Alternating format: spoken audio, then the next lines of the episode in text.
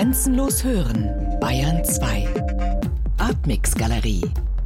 Immer freitags ab 21 Uhr im Hörspiel Artmix.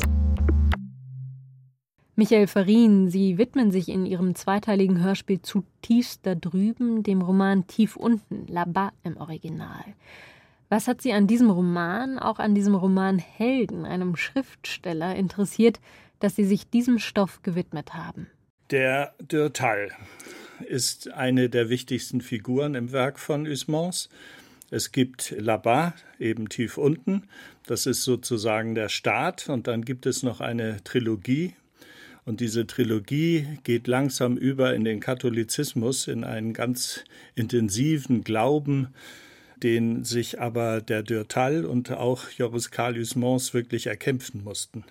Und Labar ist die Vorstufe. Es ist also sozusagen das tiefe Tal, aus dem Dürtal heraus muss, um zum Glauben zu finden. Und dafür geht er eben sehr, sehr tief in den Sumpf. Und ähm, ja, deswegen heißt der in den meisten Übersetzungen tief unten. Ich habe schon gesagt, dass es sich um eine Art alter Ego-Figur Heusmanns handelt. Dennoch die Nachfrage, mit was für einem Charakter haben wir es hier zu tun und welche Parallelen zum Autor prägen ihn auch? Also Dürtal ist ein Mann, der sich von der Welt abgewendet hat, der einsam lebt, der sich mit ganz speziellen Themen beschäftigt. Das Hauptthema auch im Roman, es ist quasi ein Roman im Roman, ist Gilles de Rais. Gilles de Rais ist ein Kindermörder aus Gilles de Rais wurde später dann die Blaupart-Figur in Mythos und in der Sage.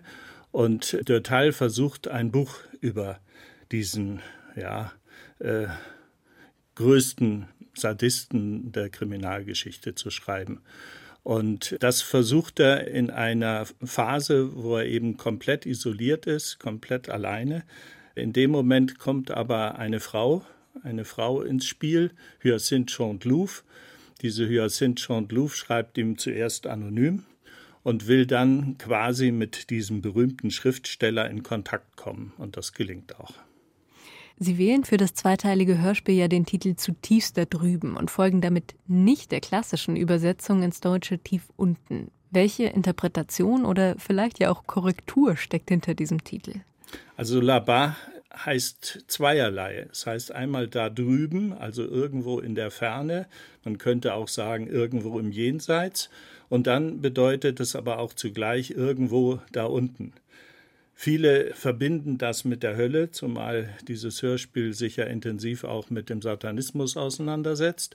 Und äh, der Teufel, der spielt auch in dem Roman eine sehr starke Rolle, weil Gilles de Rais der Alchemist ist und den Stein der Weisen finden will, um Gold herzustellen, sich mit diesem Teufel verbündet. Und das interessiert natürlich auch den Schriftsteller Dürtal, der äh, dann auch tatsächlich in der Zeit, in der er lebt, versucht, in diese Monomagie hineinzukommen. Und er sucht dann tatsächlich auch echte Satanisten auf und macht auch eine schwarze Messe mit. Joris Karl Heusmanns ist vielen vor allen Dingen als Autor von Gegen den Strich bekannt, eine Art Bibel oder ein Kultbuch der Dekadenz, veröffentlicht 1884, also wenige Jahre vor Tief unten. Gibt es verbindende Elemente zwischen diesen Texten? Begegnet man also Themen, Fragen aus Gegen den Strich auch in diesem Roman und damit in Ihrem Hörspiel? Ja, es ist immer diese Einsamkeit, diese Isolation und das Interesse an Übergreifendem. Ob man das jetzt nun äh, metaphysisch nennen will oder ob man das nennen will, ein Außer sich sein. Und äh, das verbindet beide. Also beide nehmen sich zurück von der Welt, interessieren sich nicht mehr für menschliche Gemeinschaft und schauen, was sie dann in ihrem eigenen Wesen finden und auch in dem Wesen von anderen, die sich auch aus der Welt genommen haben. Ein Aspekt, der diesen Roman berühmt und auch umstritten gemacht hat, sehr umstritten sogar, ist das Interesse an der schwarzen Magie, an dem Satanismus. Davon wird gerade im zweiten Teil des Hörspiels auch die Rede sein. Heusmanns erklärte, er habe hier vor dem Satanismus warnen wollen. Gerade aus dieser Richtung wurde sein Buch aber auch stark rezipiert. Ein Missverständnis oder doch mehr? Also für Usmans war es natürlich zweierlei. Das war einerseits natürlich die Umkehrung der christlichen äh, Liturgie, der christlichen Werte sozusagen. Und ähm, Usmans hat sich daran abgearbeitet, das Gegenbild dazu auch sich anzuschauen. Wenn man als Atheist beides für Mummenschanz hält, dann würde man sehen können, dass beides in ganz eigenartigen Formen von Ritualen sich ausdrückt, diese Rituale sich aber komplett entleeren. Und äh, bei der satanistischen Messe kippt es eigentlich noch mehr um als bei der eigentlichen. Da ist dann überhaupt nahezu gar kein Gegenwert mehr da, um den man streiten könnte. Die Sprache des Textes, auch die Thematiken mögen heute ja erst einmal fremd erscheinen. Wie haben Sie den Stoff organisiert, auch montiert, um ihn zugänglich zu machen? Und wie sind Sie mit dieser Sprache des Romans umgegangen? Also Usmans ist einer der großen Sprachkünstler. Also nicht umsonst hat Mallarmé ihn geliebt und äh, so jemand wie Oscar Wilde wegen des Ästhetizismus hochgeschätzt. Usmans ist aber andererseits auch wieder einer, der vom Naturalismus herkommt. Das heißt, der sehr genau auf die Sachen geguckt hat, äh, die er äh, beschreibt, der sehr genau weiß, wovon er redet und deswegen eben auch eigene Recherchen angestellt hat in diesem Umfeld der satanistischen Szene.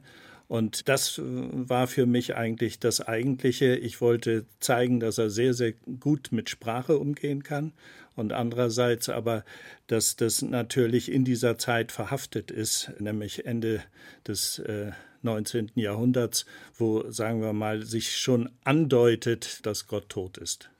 Bevor wir jetzt den zweiten Teil hören, noch ein Satz zur Orientierung. Wo und in welcher Situation begegnen wir Dürtal nun zu Beginn des Hörstücks wieder? Ja, es ist so, dass äh, Dürtal sich eingelassen hat auf Hyacinthe Chantelouve, übrigens eine der ganz, ganz starken Frauenfiguren in der Literatur, die äh, sehr äh, brüchig ist. Ja, und da er selber auch brüchig ist, beginnt es im Grunde mit einem Suchenden und einer Suchenden, wobei man sagen muss, die Frau ist weiter als der Mann.